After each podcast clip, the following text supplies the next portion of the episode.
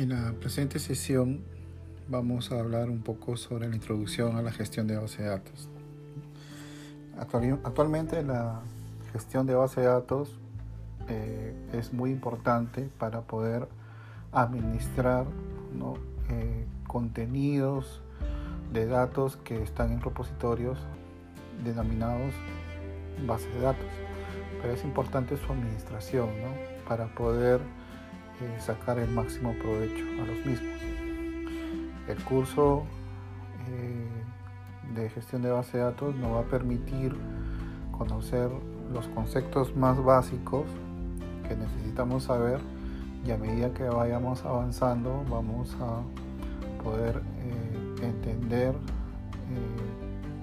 los procesos de negocio y cómo podemos modelarlo a través de entidades y las relaciones que existen entre ellos para posteriormente generar base de datos en un gestor de base de datos que vamos a aprender que es SQL Server y eh, poder aprender el lenguaje para poder trabajar las consultas y las inserciones y modificaciones, eliminaciones que vamos a hacer de los datos en este software para finalmente eh, poder eh, generar información y poder tomar decisiones.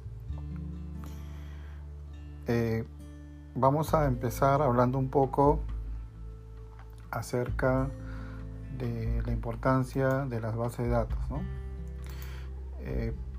para ello es necesario conocer algunos conceptos previos, como por ejemplo qué es un dato. A veces cuando te dicen me han dateado de algo, es un, elemento que bajo un contexto determinado tú vas a tomar y te va a ayudar a eh, tomar una decisión. Por ejemplo, si tú eh, tomas lo siguiente, ¿no? te dicen que te han dateado que las clases van a iniciar el 6 de abril y supongamos que no estamos en la coyuntura actual que estamos viviendo, y te enteras adicionalmente porque te han dateado también que hay unas ofertas especiales para viajar a cierta parte de Latinoamérica y los pasajes están muy baratos.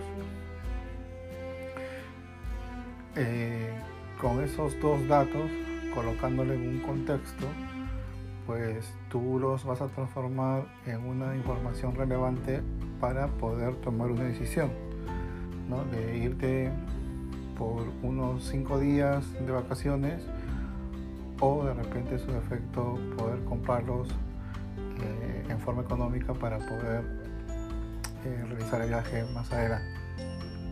¿Ok?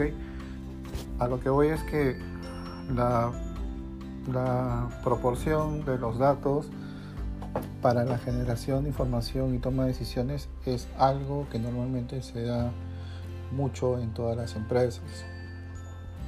Por ejemplo, en empresas de, telecomunicaciones existen muchas áreas que no son de sistemas, que, cuyo personal conoce mucho acerca de la gestión de base de datos. ¿Ok? Porque eh, actualmente los volúmenes de datos que se manejan son muy grandes. Estamos hablando de millones, ¿no? No estamos hablando de miles, de miles, miles, y miles, sino estamos hablando de millones.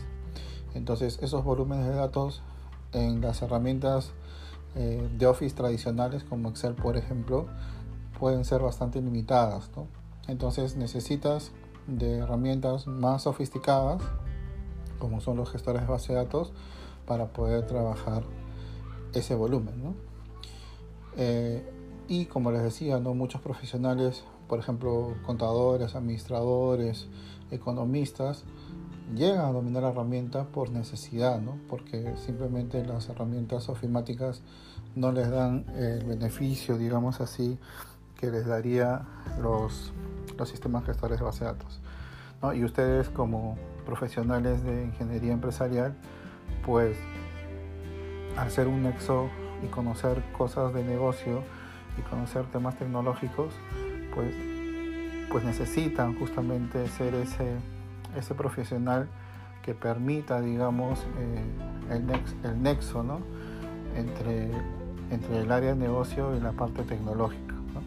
Entonces, es muy probable que se les soliciten a ustedes ¿no? la explotación de datos para la generación de información en un área que no es tecnológica, sino en un área de negocio. De ahí que ustedes deban saber y deban manejar esta, esta herramienta que vamos a aprender. Ok, eh, a lo largo del tiempo, los datos se han representado en muchas cosas, ¿no? en tabletas de arcilla, eh, en los muros, en fin, en, infinidad, digamos, de, de medios. ¿no? Luego, pues, serán en, libros contables y cuando aparecieron las, las herramientas ofimáticas en el Excel, ¿no? Y, ahora, pues, en bases de datos. Entonces, siempre, ¿no? Estamos rodeados de datos y dado que, es un elemento actual para poder, eh, es el insumo, ¿no? digamos, de los procesos para generar información, eh, debemos conocer eh, bien cómo pueden representarse. ¿no? En el mundo real se, se, refiere a la existencia de lo que se llaman entidades o objetos. ¿ok? ¿Y qué cosas son entidades o objetos? Pues muchas cosas. Puede ser, por ejemplo, un estudiante, un profesor, una computadora, un bus, un avión, un tren. ¿okay? Y cada una de estas entidades objetos tiene características, tiene propiedades, tiene atributos. ¿Cuáles son esas características, propiedades o atributos? Por ejemplo, el estudiante de repente tendrá su DNI, su nombre, su apellido, su dirección, su correo. De un bus será de repente la placa, la marca, el modelo, el año de fabricación, la cantidad de pasajeros que puede llevar, etc. ¿no? Entonces, si por ejemplo nosotros nos imaginamos una entidad que se llame eh, móvil, pues esta entidad móvil, que es un objeto, tendrá pues una marca, un modelo, una capacidad de almacenamiento, este, un tamaño, ¿no? un sistema operativo en el cual trabaja, etc. Entonces, todas las entidades pueden representar eh, personas u objetos y eh, cada una de estas personas o objetos pues tendrá una serie de características determinadas. En este mundo de entidades, esas características llevan el nombre de atributos. ¿Ok? Ahora, otro concepto importante que necesitan saber es acerca de las reglas de negocio. ¿Qué son las reglas de negocio? Pues las reglas de negocio son, eh, eh, digamos así, em, elementos que definen el negocio para poder realizar sus operaciones. Por ejemplo, una regla de negocio puede ser que cuando un cliente hace una, una compra mayor a mil soles, eh, se le puede hacer un descuento por el 10%. ¿no? Esa es una regla de negocio. O también puede tener otra regla de negocio que no puede emitirse eh, una factura si, por ejemplo, no se ha hecho una compra mayor a los 20 soles. ¿no? Puede ser una regla de negocio para una empresa en particular. ¿no? Otra regla de negocio es, por ejemplo, que el sueldo asignado a un colaborador de una empresa no puede ser menor a los 700 soles, por ejemplo, ¿no? ni más de, no sé, 50 mil soles. Esa es otra regla de negocio que puede tener una empresa. ¿okay? o las unidades que se vendan de un producto en Navidad eh, no pueden ser superiores a, 100, a las 100 unidades. Vamos por dar un ejemplo. Entonces, las redes de negocio, digamos, eh, permiten eh, operar bajo cierto tipo de, de, restricciones para poder realizar sus transacciones del día a día. ¿ok? Le dan, digamos, cierto tipo de contexto. Eh, los datos generan valores y estos valores o sea, generan un conjunto de valores posibles ¿no? y este, este conjunto de valores posibles se le denomina dominio ¿qué es eso?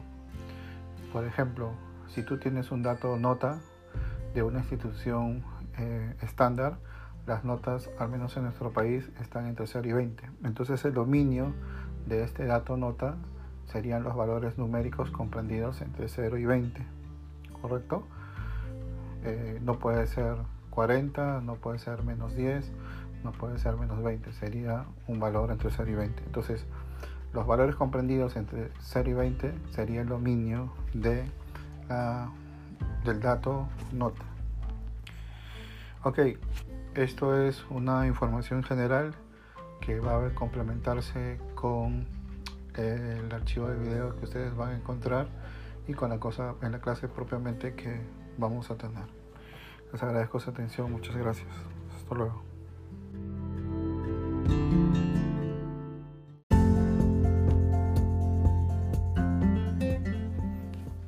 En esta segunda sesión del curso vamos a hablar sobre el modelo entidad-relación. Entonces hay algunos conceptos importantes que necesita saberse, como por ejemplo qué es un modelo. Bueno, un modelo es una representación de cualquier objeto o aspecto de la realidad. ¿No? Se realiza ejecutando lo que viene a ser un ejercicio de abstracción de la vida real. Es decir, cuando tú, por ejemplo, estás en tu, en tu hogar, ¿no? sentado en la sala y piensas, por ejemplo, en, en un auto, entonces ahí a tu mente viene, digamos, eh, un color de color, no sé, rojo, te viene cuatro puertas tal vez a la mente, te, viene a la mente cuatro llantas y una de repuesto más, eh, te viene unos faroles luminosos grandes, te viene a la mente de repente eh, un modelo en particular, eh, digamos camioneta y no sedán, y en fin, a tu mente vienes pensando cómo, cómo es ese, ese auto que estás pensando. ¿ok?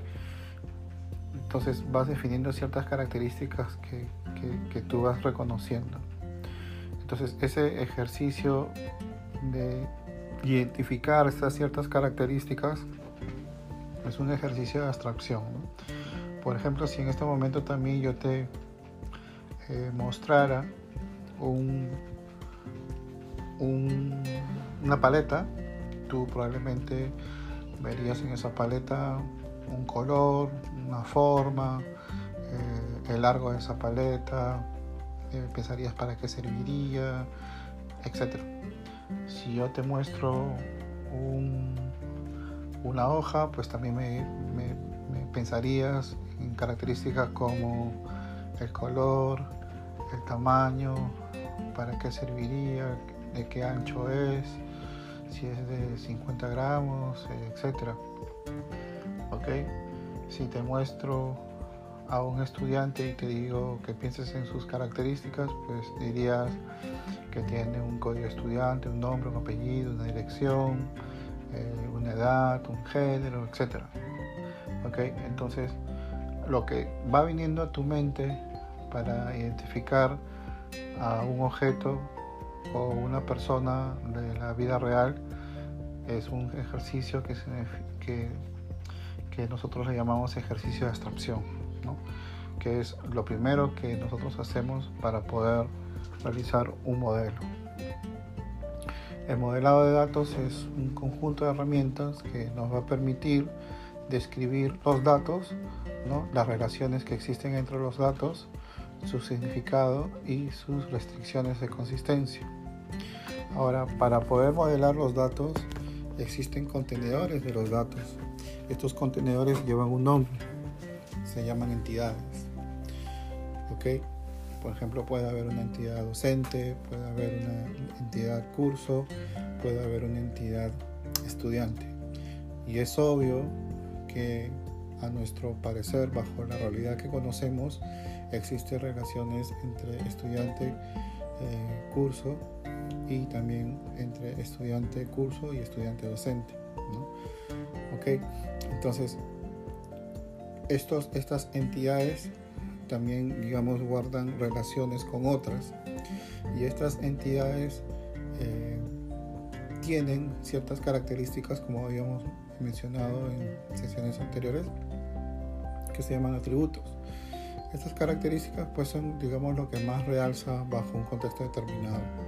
Por ejemplo, si piensas en un, eh, no sé, en un bus, pues ahí tienes una característica que es el color, número de llantas, cantidad de pasajeros que tiene, eh, de repente la longitud, el ancho, el número de la línea asociada, eh, una marca, un modelo, etc. ¿Okay? Si piensas en un avión, igual, ¿no? Dices, a ver, la marca, modelo, el color, eh, la cantidad de pasajeros que puede transportar, eh, qué compañía está asignado a este avión, eh, etc. Y luego cada uno de estas características pues tiene un tipo de dato asociado. ¿A qué nos referimos con tipo de dato? Es que puede ser un número, que pueda ser una letra, que pueda ser un valor que puede ser una fecha. Por ejemplo, si tenemos eh, a un estudiante y características como las siguientes, ¿no? código, el nombre, apellido y promedio final.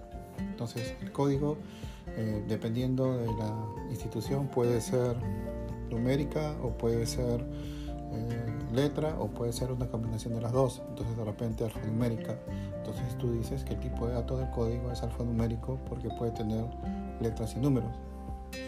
Eh, en el caso del nombre, pues tú dirías que el tipo de dato es puras letras y para los apellidos igual. En el caso, por ejemplo, de el registro de tu fecha de nacimiento, sería pues la fecha. Nada más. Un tipo de dato de tipo fecha. ¿Ok? Eh, si tienes un estatus que diga aprobó ciclo o no aprobó, o por ejemplo egresado, sí o no, entonces tendrías un dato lógico. ¿no? Sí, cuando ya egresaste y no cuando aún sigues estudiando. Okay, entonces los datos también tienen tipos de datos que nos dicen si son números, si son letras, si son una combinación de letras y números, si son fechas, si son valores lógicos. A eso se denomina tipo de dato. Entonces, haciendo una recapitulación de lo que hemos hablado, eh, los datos se almacenan en repositorios denominados entidades y estos repositorios entidades guardan relación con otras entidades okay, y dentro de una entidad estos datos o características se denominan atributos y estos atributos tienen su tipo de datos. Voy a hacer un ejemplo ahorita para recapitular. Por ejemplo, la entidad persona tiene, es el nombre de la entidad y tiene dentro unos atributos que se llaman nombre, apellido paterno, apellido materno, edad de nacimiento, ¿ok? Entonces eso vendrían a ser los atributos de la entidad persona. Además, el nombre puede ser, pues, son letras, los apellidos igual son letras y la edad es un número. Entonces esos serían los tipos de datos de, estos, de cada uno de estos atributos. Luego hay otro concepto que se llama dominio. ¿okay? Dominio es el conjunto posible de valores que puede tomar uno de los atributos. Habíamos hablado, por ejemplo, que si tú tienes promedio final de eh, un estudiante, digamos un promedio ponderado, pues este promedio ponderado puede ser un valor eh, decimal entre 0 y 20, ¿correcto? No puede tomar, no puede tener un promedio ponderado 25.7 o 94.3 porque esos valores no existen en, la calificación que tienen las instituciones educativas en general, pero sí pueden haber otras instituciones que manejen valores entre 0 y 100. ¿ok? Entonces el dominio variará de acuerdo al entorno donde tú te encuentres, dependiendo de la institución donde, tú estás. ¿ok? Ahora, en cuanto a las relaciones, bueno, sabemos que todas las entidades de alguna forma en un contexto determinado de un negocio guardan cierto tipo de relación. Por ejemplo, si tú tienes una entidad país, guarda relación con la entidad departamento y esta a su vez con la entidad provincia y esta a su vez con la entidad distrito. ¿Okay? Entonces hay una relación país, departamento, provincia, distrito. A todo ello tiene un nombre particular, por cierto, que le denominan UIGEO. ¿sí?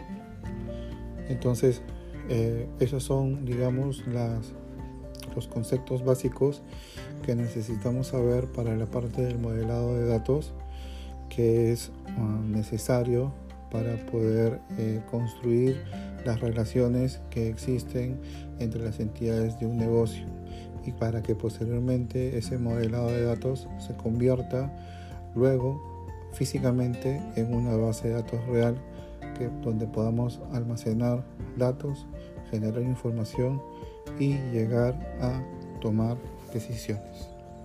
Ok, muchas gracias. Nos vemos pronto.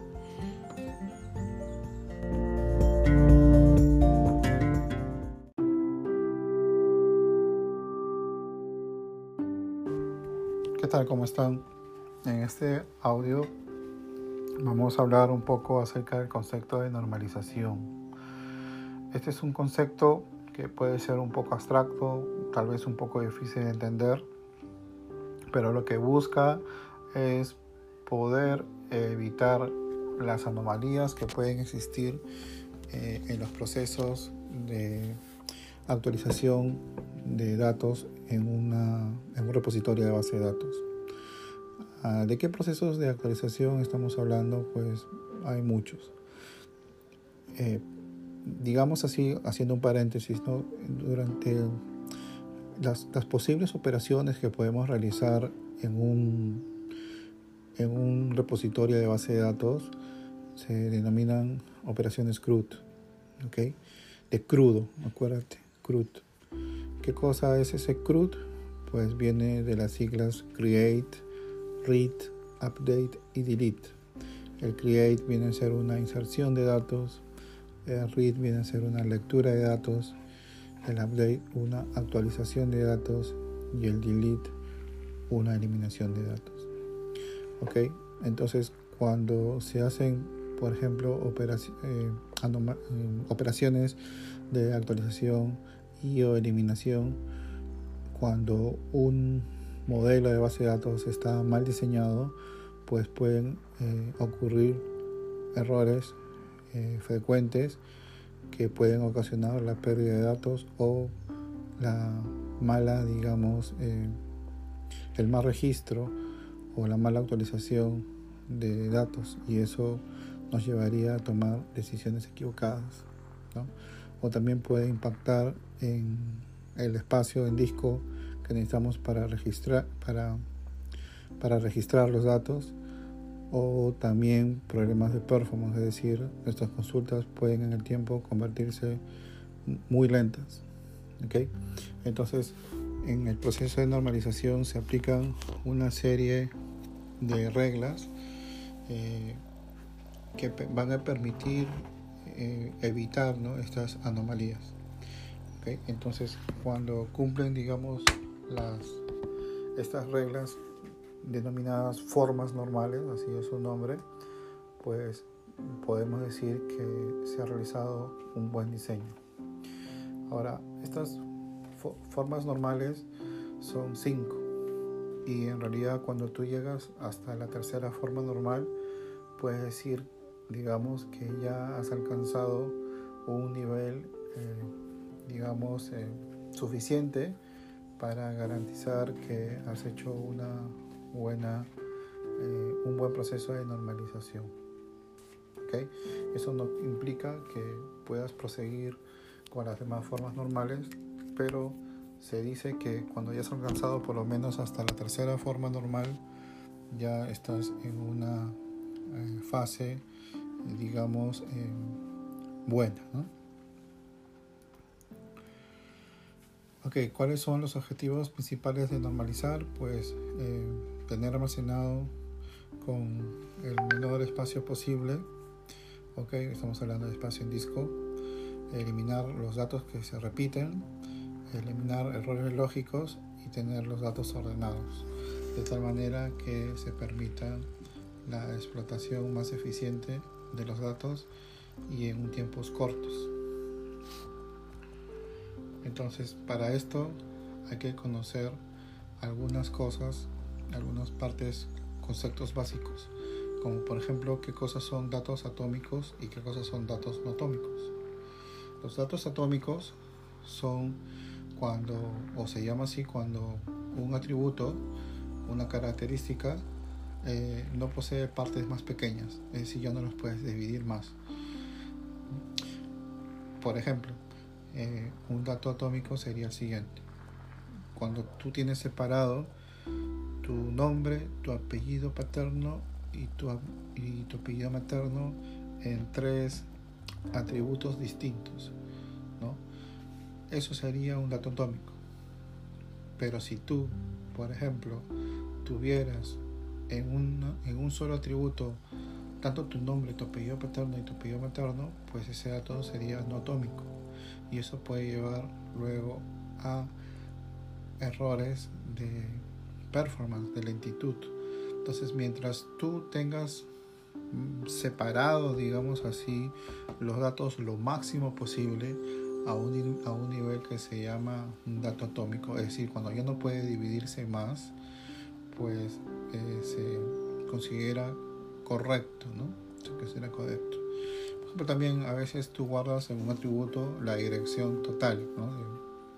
De, de donde vive una persona. Lo correcto sería que separes, ¿no? Separes, por ejemplo, eh, el departamento donde estás, provincia, distrito y la dirección inclusive, ¿no? Separes en calle o avenida eh, ¿no? el nombre propio de la dirección, el número, el departamento, si es que tuvieras, y el número de departamento, etc.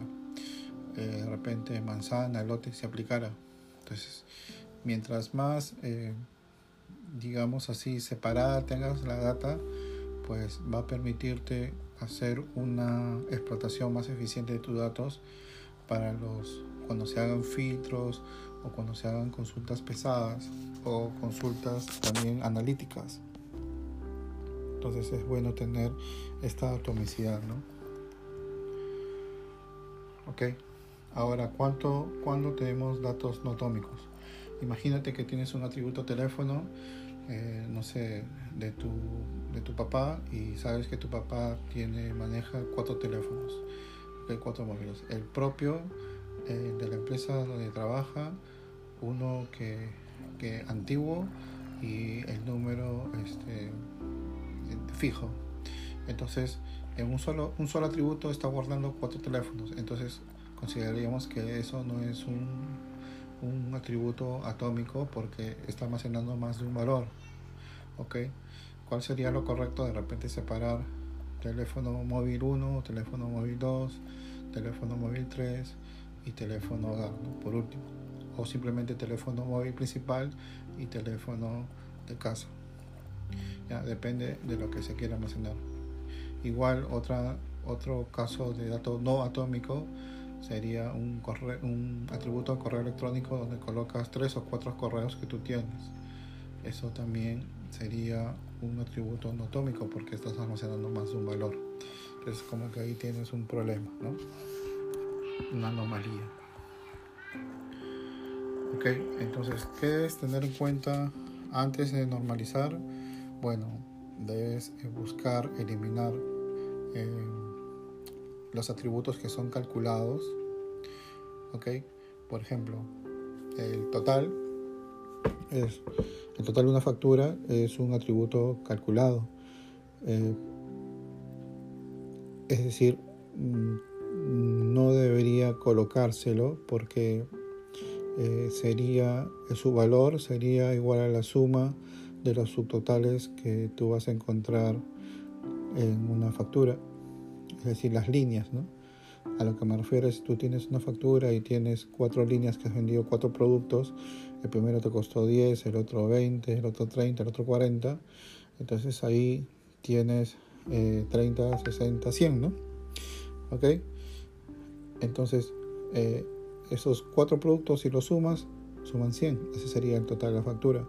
Por lo tanto, es posible obtener el total de la factura a través de la suma del detalle de líneas de la factura. Por lo tanto, el atributo total sería innecesario, no porque es calculable. ¿Ok? Luego también lo que se busca bastante es codificar. Es decir, si tú almacenas cosas, eh, una buena práctica es darle un código, un código de producto, un código de proveedor, un código de cliente, un código de estudiante. Se busca bastante codificar las cosas para que luego el acceso y la identificación sean más rápidas, mejor y en forma única. ¿Ok? Y también deberíamos buscar el normalizar, ver o evitar, mejor dicho, eh, que se repitan los datos. ¿Ok? Es decir, si tú tienes eh, seis notas, sería incorrecto que tú encuentres, ¿no? 1 Carlos Vinches 16, 2 Carlos Vinches 17, 3 Carlos Vinches 14, 4 Carlos Vinches 20. Te das cuenta que Carlos Vinches se va repitiendo muchas veces. Entonces ahí también hay un problema porque se está repitiendo muchas veces un dato. Y hay que ver entonces la forma de poder optimizar esto. Ok, ese es con respecto a los conceptos básicos que necesitamos saber para poder normalizar. Nos vemos en el siguiente audio. Adiós, gracias.